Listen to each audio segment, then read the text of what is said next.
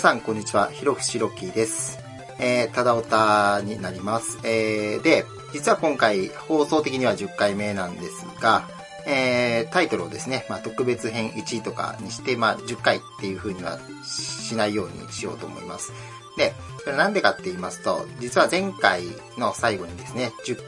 プレゼント企画をやりまして、第10回に、えー、当選者発表をするという形を取ろうと思ってたんですが、まあ、今回10回しちゃうとね、えー、それが嘘になってしまうので、まあ、今回10回じゃなくて、特別編とか、まあそういう形にしようかなと思います。で、まあなんでこれ特別編にするかっていうと、まあ時間が空いたで、締め切りを前回言ってなくて、まあいつまでですよっていうの言ってないんで、まあ今回ですね、最後にね、あのー、まあ締め切りの発表、まあと、応募の、まあ、細かいルールというか、そういうところも発表していけたらいいのかなと思います。で、今回何の話をするかって言いますと、まあ、えー、っとですね、本編ではですね、まあ映画のお話をしようかなと思ってまして、で、まあ、こういう映画が、今までの映画の話って言いますと、まあこういう映画おすすめだよとか、こういう映画見て面白かったよっていう話をしてたと思うんですが、そうではなくてですね、今回は、まあ、映画を見るときにですね、僕なりのこだわりというところとか、まあ、あとですね、今放送しているっていうか、あの、劇場で公開している映画で、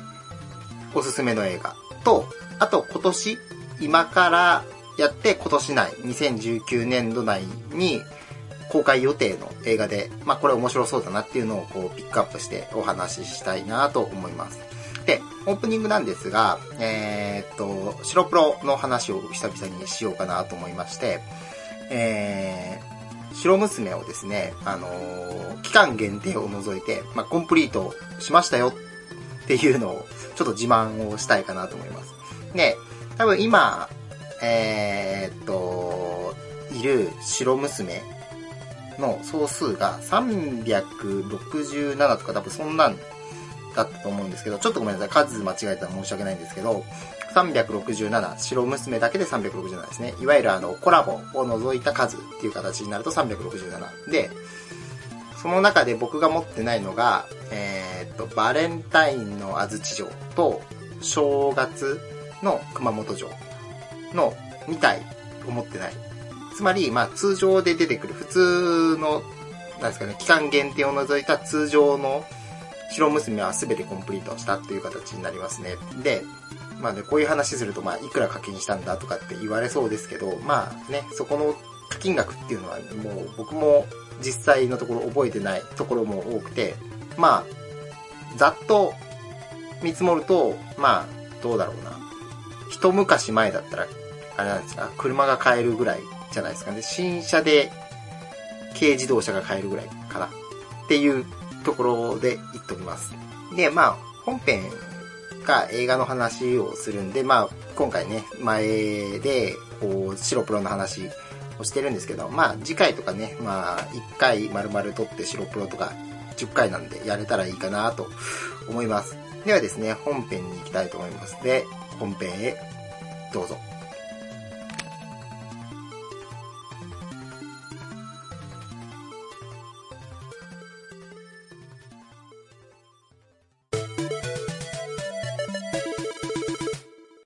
本編です。で、本編では、先ほどオープニングで言った通り、えー、っとですね、映画を見るときのこだわりと、まあ、あとですね、えー、今、公開中の映画と、あと2019年ですね、今からの公開の映画で面白そうなものっていうのをですね、ピックアップして話していこうかなと思います。で、映画のこだわりなんですけど、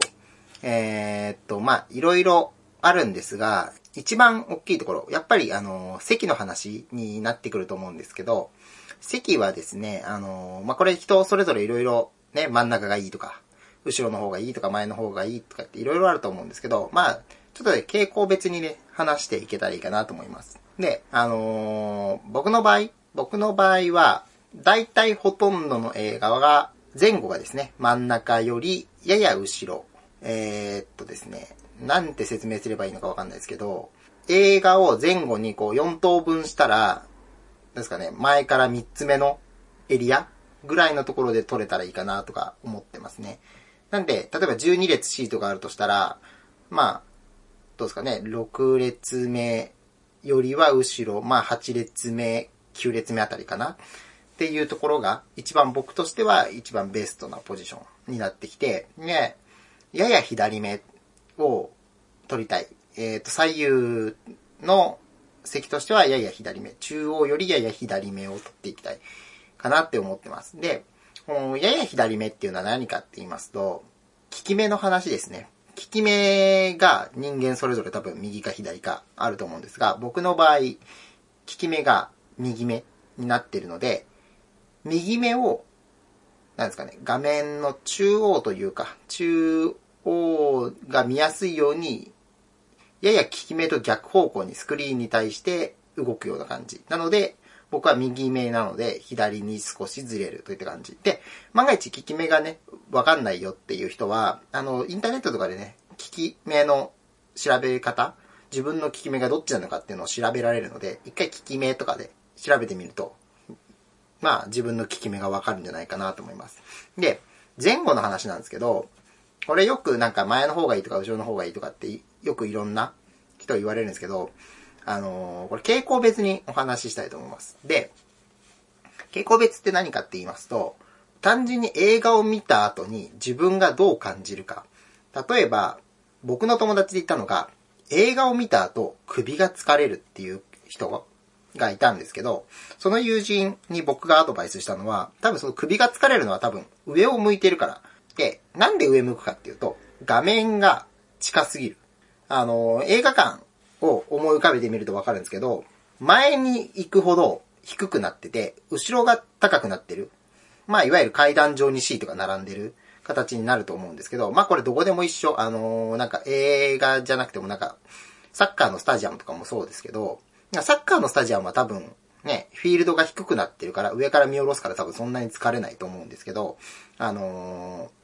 映画になると、画面が前の方の席だと、自分の目線より高くなってしまうことっていうのがあるんですね。そうなると、常に首を上に少し傾けていないといけないので、肩が痛くなったりとか、首が疲れるっていう原因になるので、一番いいのは画面を少し下に見下ろすぐらいの位置が一番首が疲れないって言われてます。水平でもいいんですけど、水平だと、こう、上、画面の上の方を見るときとかに、こう、目を上に上げたりしなきゃいけないので、ちょっと疲れる可能性がありますね。なので、まあ、やや目線は下ぐらいが一番疲れないかなと思います。で、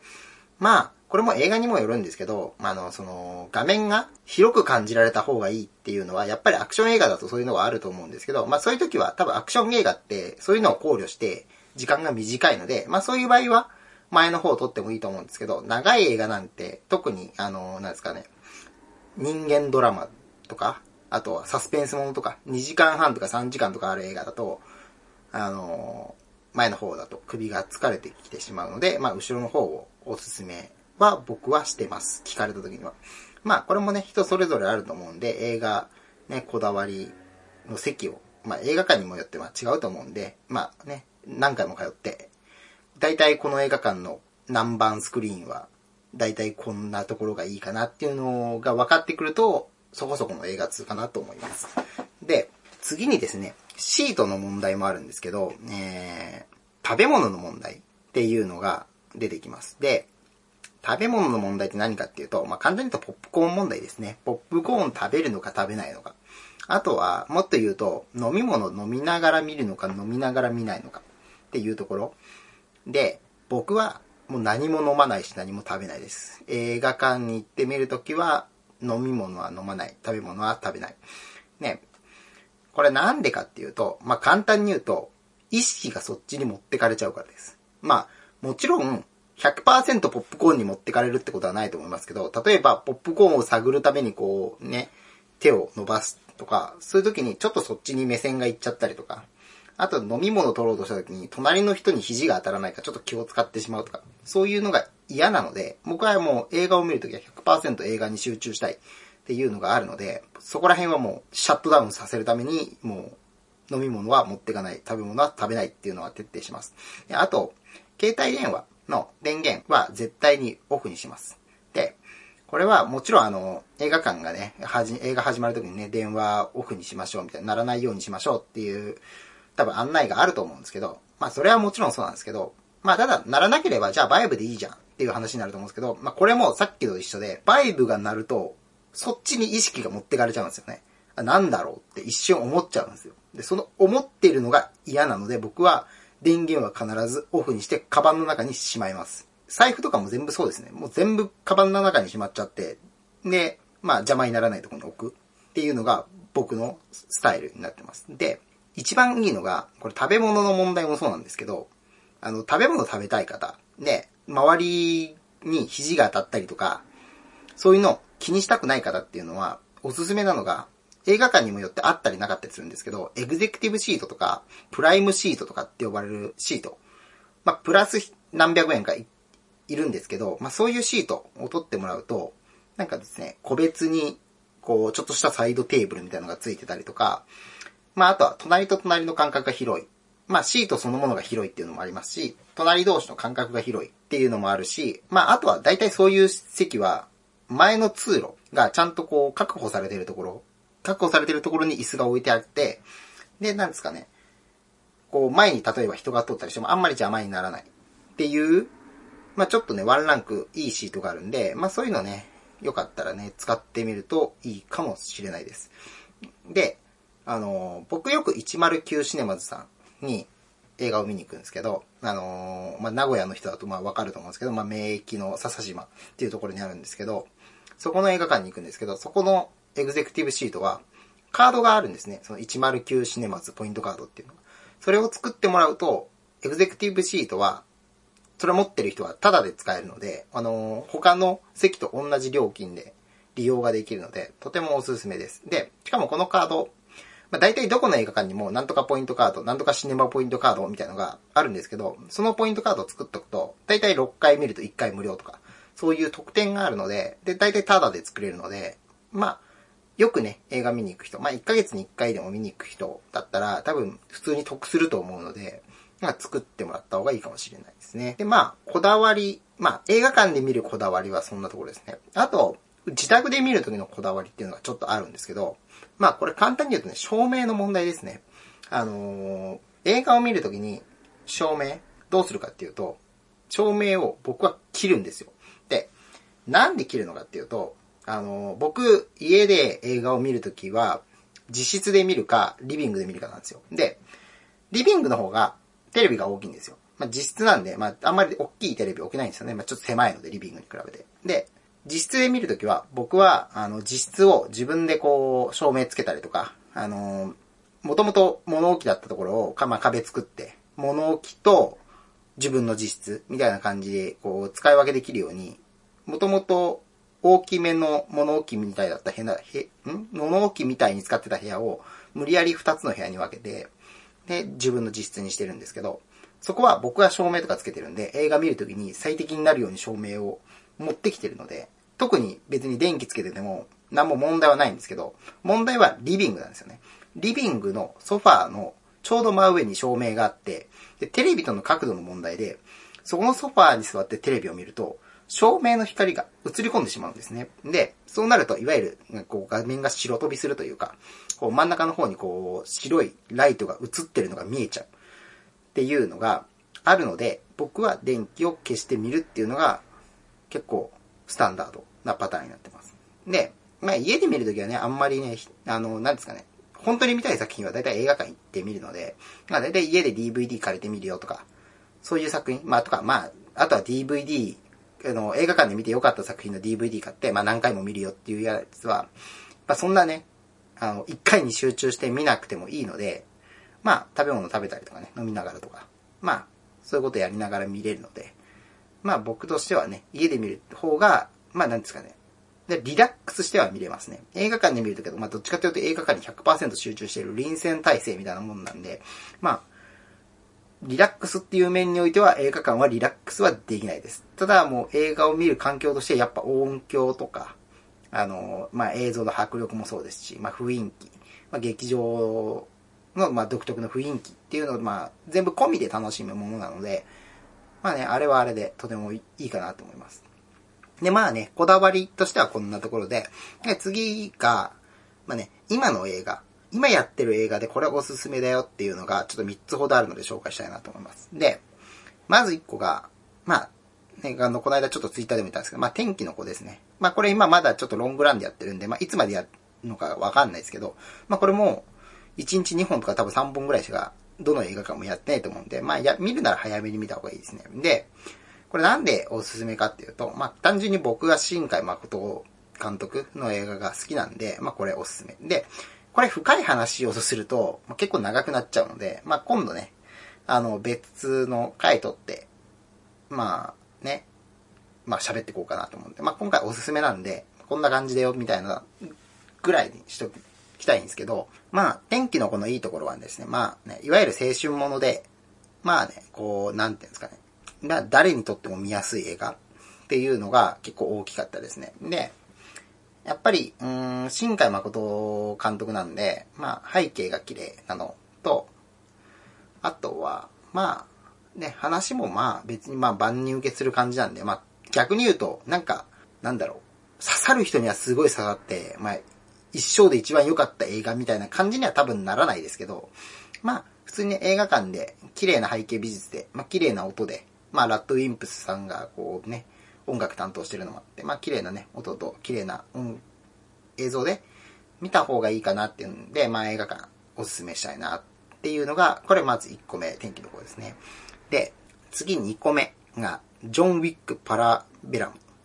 なんですけど、えー、っと、まあ、これジョン・ウィックっていう、まあね、シリーズものの3作目になってて、あのー、まあ、何がおすすめするかっていうと、まあ、これアクション映画なんで、まあね、映画完売がすごいですね。ねどういう映画かっていうと、まあね、ジョン・ウィックっていうね、まあ、元殺し屋がね、復讐のためにこう、ワン、ツーでこう戦ってきたんですけど、まあ、3作目は、まあ、復讐が終わって、まあ、その過程でね、ちょっとね、命を狙われることになっちゃうんで、その命を狙われるのを、こ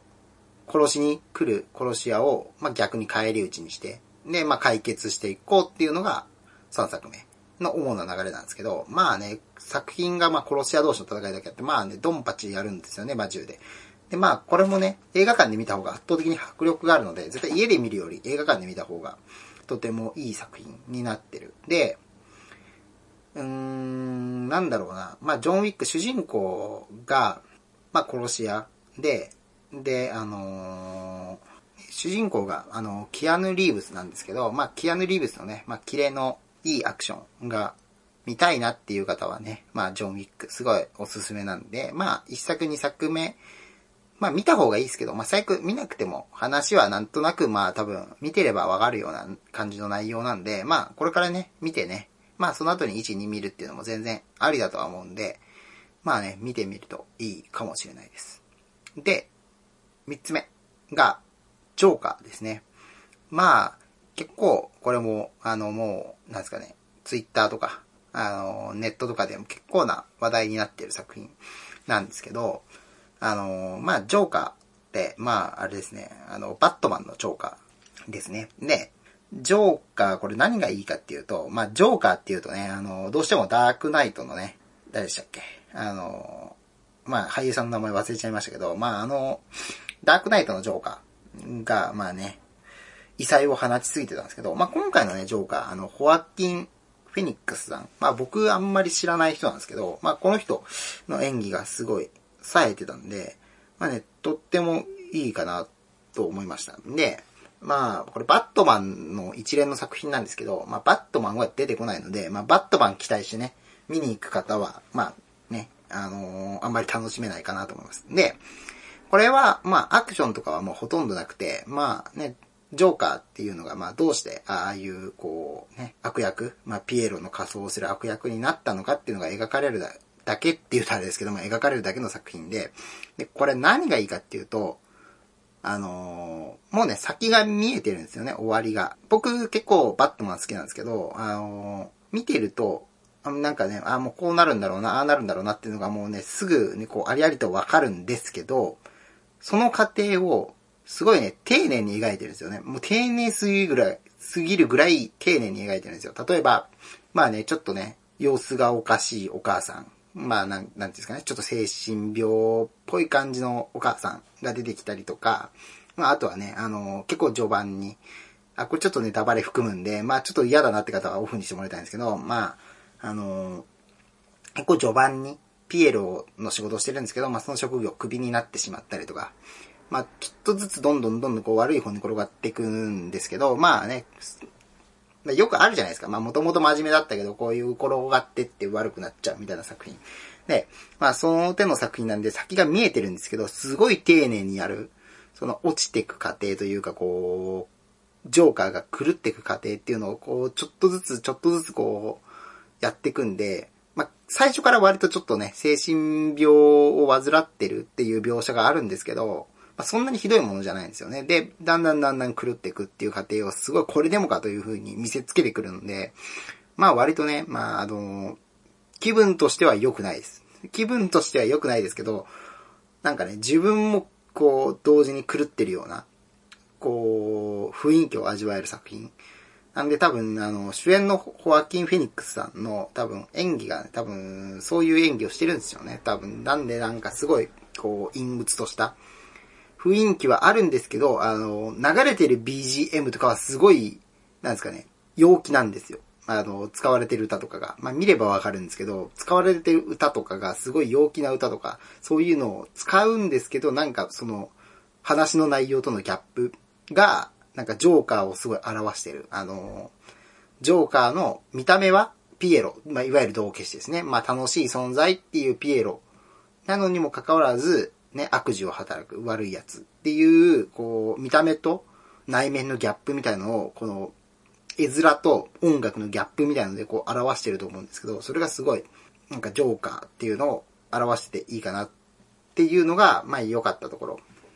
かなと思います。なんで、なんかなんか、話のどんでん返しがどうこうとか、多分そういうことを期待して見に行こうとすると、ちょっと肩透かしを食らう可能性があるので、まあね、あのー、まあ、でも、なんだかんだ言って、あの、DC がちゃんと、こう絡んで作ってる作品なんで、まあ DC 好きな人とかね、アメコミ好きな人とかは、まあ見てみたらいいかなと思います。で、あと次が、今後、まあこれから公開で、2019年、年内に公開予定の映画でね、これ面白そうだよっていうのをね、あの、紹介していこうかなと思います。で、1個目が、あの、スターウォーズ、スカイウォーカーの目覚めですね。まあ、これ言わずと知れたスターウォーズシリーズの、えー、と9作目になってて、ね、いわゆるなんかスターウォーズこれで完結だよって言われてる最後の作品。ね、あのー、実は僕まだ8を見てなくて、8映画館で本当は見に行きたかったんですけど、あの、仕事が忙しくて見てなくて、それからも DVD ショップで借りようとしに行くたんびになんか DVD なかったりとかして、結局まだ見れてなくて、で、まだ見てないから何とも言えないんですけど、まあ、ただ、ちょっとね、8がね、あの、あんまりね、こう、芳しくなかったみたいなんですよね、こう、売り上げ的に。なんで、多分そこを挽回するために多分結構気合入れて作ってると思うんですよね、最後だし。なんで、これはこう結構割と映画館で見なきゃなっていう作品なんで、まあスターウォーズ好きな人とかね、まあスターウォーズ好きじゃなくてもまあ最後なんで、まあ、記念に見るとかっていうのも割といいかもしれないですね。まあ、昭和から続いてるシリーズなんでね、まあね、見てみるのも楽しいかな。遡って見てみるのも楽しいかなと思うので、まあとりあえずこれおすすめしときたいなと思います。で、次が、これも続編なんですけど、ターミネーターニューフェイトですね。で、これ、まあターミネーターシリーズなんですけど、まあ、これもね、ターミネーターシリーズなんか結構いろいろやってて、で、前回が、なんだっけ、再起動な、えー、っと、なんだっけな。ターミネーター、なんだっけな、あれ再起動のやつ。えー、まあちょっと忘れましたけど、まあシュワちゃんが復帰してね、あの、出てきたターミネーター前回のがあると思うんですけど、まあそれがそこそこ売れたんですけど、まあそれの続編ではなくて、で、あの、なんかスターウォーズって聞か、あ、スターウォーズじゃないや、ごめんなさい。ターミネーターなんですけど、ターミネーターって割とこうね、いわゆるなんかね、4がなかったことになってるとか、あの、今言った、えー、っと、再起動、ジェネシスか。ジェネシスかなうん。ジェネシスがなかったことになってたりするんですけど、まあ、今回もね、お決まりのなかったことパターンで、ターミネーターニューフェイト。まあ、いわゆる2のね、正当続編ですよっていうのを目打ってやってる。で、監督も2を撮ったティム・ミラーさんをまた呼び戻してやる。そうなんですよね。で、あのー、ですか、サラ・コナーの人とか呼んできて、で、あのー、もちろんシュワちゃんも出て、っていう感じで撮るみたいなんで、まあ、これもね、あの、前回意外とジェネシスが面白かったので、僕としては。あの、面白かったので、まあ全然見てみてもいいかなっていうところで、まあこれね、あの映画館で、まあ迫力ある、ね、あの、スクリーンで見た方がいいかなっていう作品になってます。で、次が、えー、っと、これ割と、まあね、もう話題になってるんですけど、まあ、イットですね。イット、ジエンドかな。えー、っと、まあ、いわゆるイットのね、前回のイットの続きになってて、で、あの、前回が子供の時の話、え、っと、少年5人かな ?5 人が、あの、まあ、いわゆる殺人ピエロ。まあの、まあ、いわゆるペニーワイズですね。まあ、ツイッターでちょっとね、ネタにされてるペニーワイズさんと、まあね、戦って生き延びたよって。で、生き延びた子供たちがまたその街に戻ってきて、20年後かなぐらいに戻ってきて、また、ね、ペニーワイズと対峙するよっていう作品なんですけど、まあね、まあこれはまあ多分ね、他といても売れそうな映画にはなりますね。で、なんかね、割と予告編見た感じでもね、出来が良さそうなんでね、あの、ちょっとね、ワンのシーンと同じようなカットで撮ってて、ワン見てる人はちょっと、なんですか、あの、楽しめたりとか、そういうシーンも含まれてそうなんで、まあね、これ割とワン見てから見るのがおすすめかなと思います。で、まあ、まあこれ最悪ね、そんな大画面で見てもっていう映画だと思うんで、まあ最悪 DVD とかでもね、見てもらえればなと思います。で、次が、まあこれちょっとね、映画館でおすすめしたいんですけど、ジェミニマンっていう映画で、これあんまりね、テレビとかでも CM やってないんで、映画館に映画見に行ている人とか、映画情報をちゃんと取り入れてる人しか知らないかもしれないですけど、これジェミニマンっていう映画がやるんですよ。えっ、ー、と、10月後半かな ?11 月かな？ぐらいにやるんですけど、で、主演がウィル・スミスなんですよ。で、ウィル・スミスのアクションもので、ここだけ聞くと、あ、ちょっと前のウィル・スミスじゃんって思うんですけど、実はこれ、敵もウィル・スミスなんですよ。あの、どういう作品かっていうと、あの、ウィル・スミスがなんか政府かなんかに狙われてて、で、その政府が、そのなんかウィル・スミスがなんかめちゃめちゃ強いみたいなんですよね。その映画か、映画の中で。で、その、その役がですね。めちゃめちゃ強いらしいんですよ。で、そのウィル・スミスに対抗するには、もう本人を使うしかないって言って、ジェミニマンっていう、なんですかね、あのー、遺伝子、あのー、細胞具的な、ななんですかね、あのー、クローン人間みたいなのの、ウィル・スミスをぶつけてくるんですよ。で、そのウィル・スミスは若い時のウィル・スミスなんだよね。なんでちょっと、あの、見た目が違うんですよ。で、ウィル・スミス対ウィル・スミスでやるっていうのが、まあちょっと面白そうだなっていうのがあって、まあこれね、見てみたい。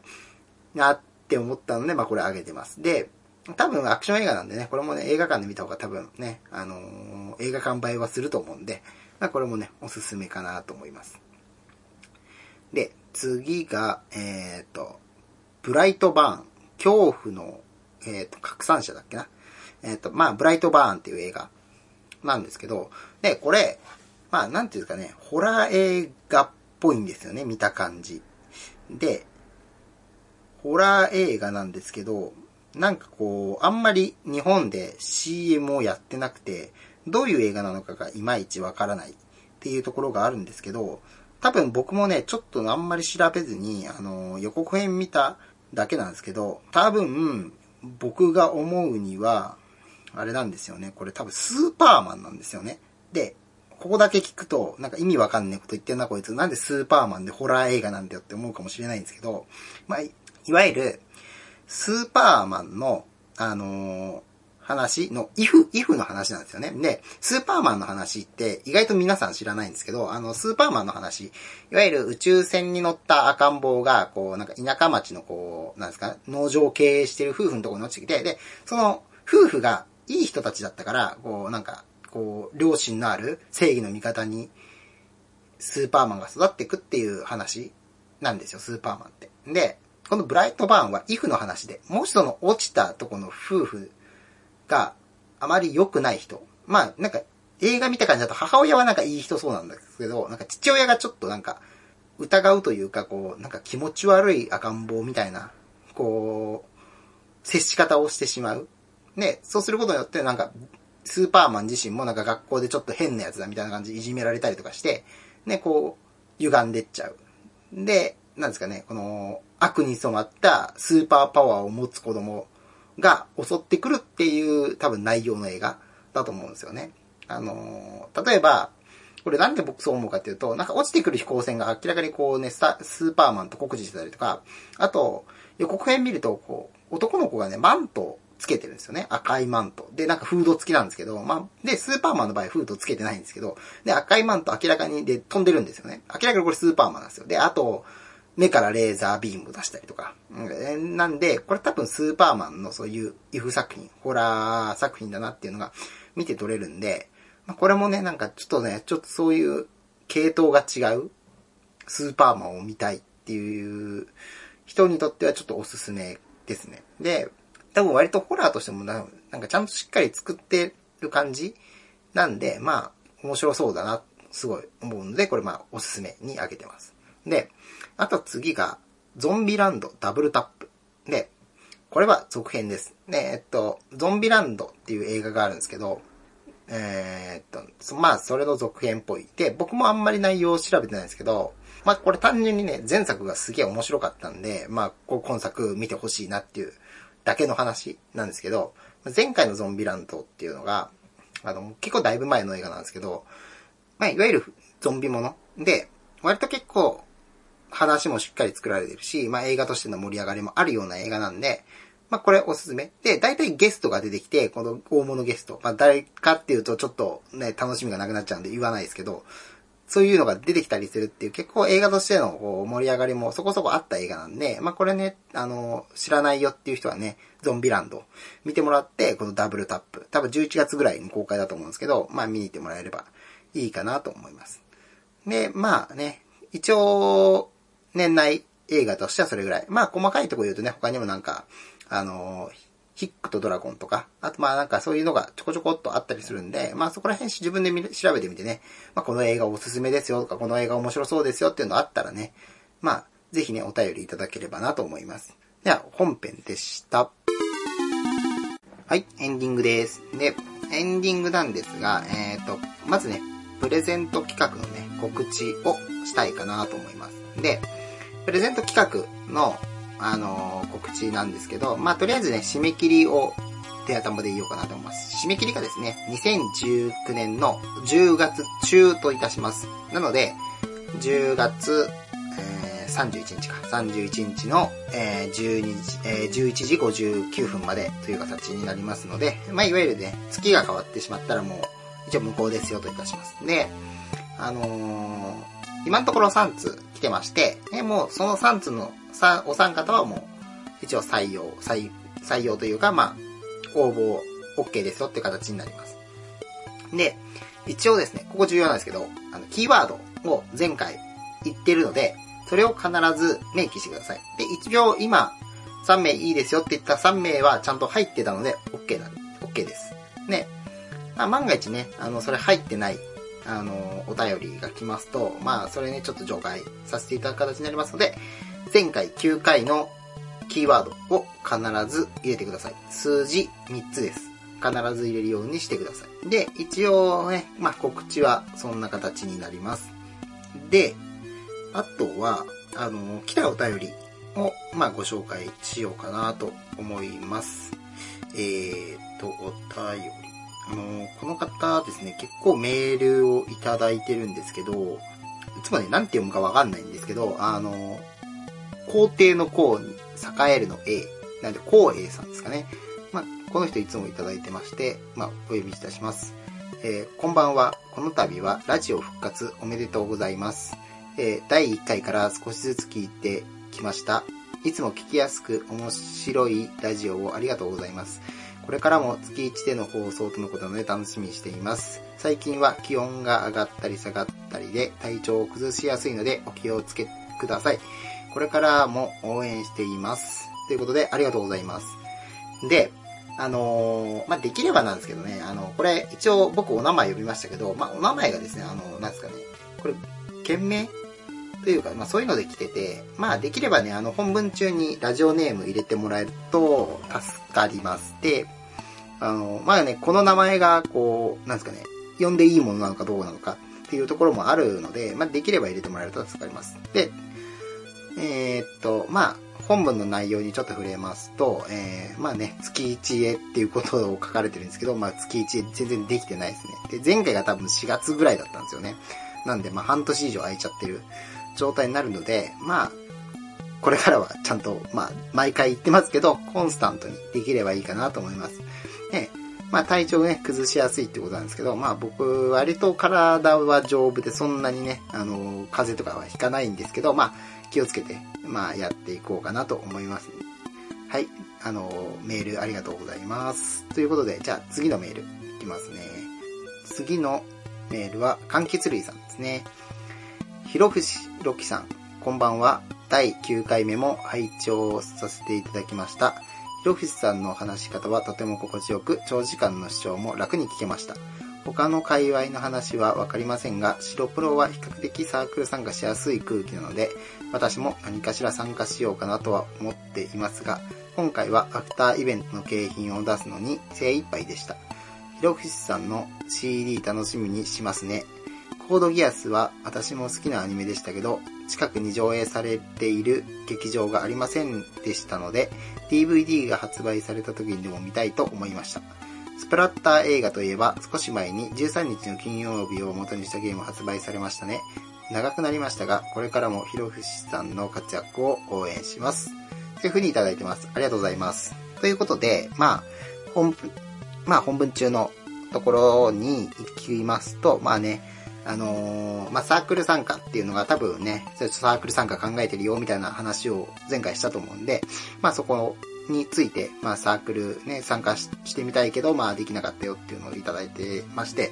まあ、僕もですね、まあ、今、こう、鋭意制作中なんですが、まあ、なかなかね、あのー、できないって、まあ、実は、まあ、ここでちょっと発表しますと何考えてるかっていうと、まあ、簡単に言うとね、講談なんですよ。で、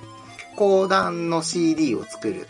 で、作って、あの、配布したいっていうところがあって、うん、あのー、で、講談ってよくよく考えると結構めんどくさいんですよね。あの、白プロの界隈であの、小説とか書いてる人いると思うんですけど、ま別にね、小説書いてるのをディスるわけじゃないですけど、小説は、まあ、文章に起こして、まあ終わりっていうとあれですけど、まあ、ね、あの、文章に起こして、本にして、まあ終わりって形なんですけども、だと思うんですけど、あの、講談よくよく考えると、まず、まあ今僕プロット作ってて、プロットを作り終わってるんですけど、プロット作って、で、次、そのプロットに合わせた台本を作る。で、まあ台本、まあ簡単に言うと、まあ小説みたいなもんですね。まあこういう内容でやるよっていう小説みたいなのを作って、で、今度それを録音。まあ今みたいな、あの、ラジオと一緒なんですけど、まあ録音して、まあ、ただこれね、配布して、まあ、まあ、配布なんですけど、まあ、お金取るものなので、まあ、多分ね、もう、これ無料なんで、まあ、自分の自室で撮ってて、で、多分、あの、雑音とか入りまくりだし、あのー、なんて言うんだろう、あのー、ね、まあ、編集も、まあ、そこそこでやってるんですけど、まあ、ここら辺もちゃんと多分、雑音の入らない環境で録音して、かつ、編集も、ちゃんと綺麗にしとかないとね、お金取って、まあね、最低限やるものなんで、これやらないといけないなっていうのを考えると、まあ結構時間足りねえなっていうのがあって、で、そこからまた CD に焼いて、まあ多分ここは業者に任せると思いますけど、まあ CD 焼いて、で、で、まあそれに対してあとはパッケージを作る。で、僕絵が描けないんで、多分誰かに依頼してとかっていう形になって、そこら辺も考えると、もう結構やばいよっていうところまで来てる。で、今10月なんですけど、あのー、なんだろう。あのー、多分、シロコンが3月とか になってくるっていうのを考えると、もうね、結構、もう時間ないよみたいなところに差し迫ってるので、もう割とね、どんどんどんどんやっていかないといけないなって思うんですけど、まあなかなかね、進まないなっていうのが現状です。ちょっと長くなりましたけどね。まあ、あのー、まあサークルっていうのには、まあこんな感じですね。で、まあ、あとね、コードギアス見,、ね、見たいけど、まあ、ね、やってる劇場なかったとかね、スプラッター映画で13日を金曜日元にしたゲームっていうの。で、あのー、13日の金曜日のゲーム。なんかこれあんまり面白くないらしいですね。まあこれも僕別にやったわけでもないし、あの、まあちょっとね、あの、YouTube とかそういう動画でちょっと見たぐらいのことなんで、まああんまりね、あの、ディスったりはできないんですけど、まあ、あんまり評判は良くないなっていうのを見てたんで、結局買わずに、僕も最初はね、すごい面白そうだかなって思ったんですよね。その見た感じ、あの、なんですか？デッド、デイバイライ、んデッド、ん？まあいいや。まあ、あのね、ゲーム、D、ん ?DVD か。あのゲームみたいな感じ？で、非対称のやつでね。まあ、ちょっと面白そうかなと思ったんですけど、まあ、あのー、僕はスルーしました。やってないですね。なんで、まあ、ね、あの、柑橘類さんのメールに関しては、まあ、こんな感じですかね。あの、いつもありがとうございます。ということで、次のメール読みたいと思います。えー、次のメールが、えっ、ー、と、光物さんですね。ひろふしろきさん、こんにちは、光物です。第9回配信聞きました。タッカーとデイル面白いですよね。私も学生時代に映画好きの言う友達とビールを飲みつつゲラゲラ笑いながら見てました。次回も楽しみにしています。追記、コードギアスは CC のお尻が好きです。というふうにいただいてます。ありがとうございます。ということで、まあね、タッカーとデイルなんですけど、まあこれ前回ね、言った通り、面白いんですよ。まあスプラッター、まあちょっとグロテスクな、ね、表現もあるんですけど、普通にね、コメディ要素が強くて笑える映画だし、まあね、結構面白いので、まあこれすごいおすすめなんでね、まあ見てほしいなと思います。で、まああとね、コードギアスのね、CC のお尻が、光物さんは好きなそうなんで、まあね、僕の中でもう光物さんは C フェチとして登録されたんで、あの、次回からはね、あの、毎回必ず誰々のお尻が好きですっていうのを入れてもらえると、ね、面白いかもしんない と思いました。あの、まあね、あの、CC のね、あの、個人的にはあの、ね、高速具がね、すごい結構好きなんですよね、デザイン的に。コードギアスって結構なんかね、どれもデザイン好きなんですよ。あの、ルルーシュの学生服のデザインとかね、結構好きで。いつも、あのー、なんだろう、あのー、なんだ、あの、学ランとも言えないし、こう、ブレザーとも言えないような、こう、なんか、いい感じのデザインの、あの、ルルーシュの制服結構好きだなって見てました。まあね、あの、まあそんな感じなんで、まあ、光物さんね、いつもありがとうございます。ということで、まあメール必要、この3通来てますんで、一応この3通の方は、まあ先ほど言った通り、あの、プレゼント企画は、あの、まあ、応募完了っていう形になりますので、まあね、あの、まあ、次までにまたメールいただく必要はないので、まあね、メールいただければ嬉しいんですけど、まあ、無理やりメールする必要はないので、まあ、気長に待っていたいただければなと思います。で、一応ですね、次回を取るなら多分11月過ぎてからになると思うんですけど、まあ万が一ね、10月中に取ったとしても、そこではまだ10回っていう風にはしないので、まあ10回までにね、メールいただければ応募完了って形になります。で、一応言っておくと、あの、1万 DMM ポイントカードが2名様に当たりますので、まあね、ふるってご応募ください。あの、僕は財布を削って2万円出しますので、あの、良ければ応募していただければいいかなと思います。ではですね、ただおた特別編第1回でした。えー、それでは皆さんまた次回さようなら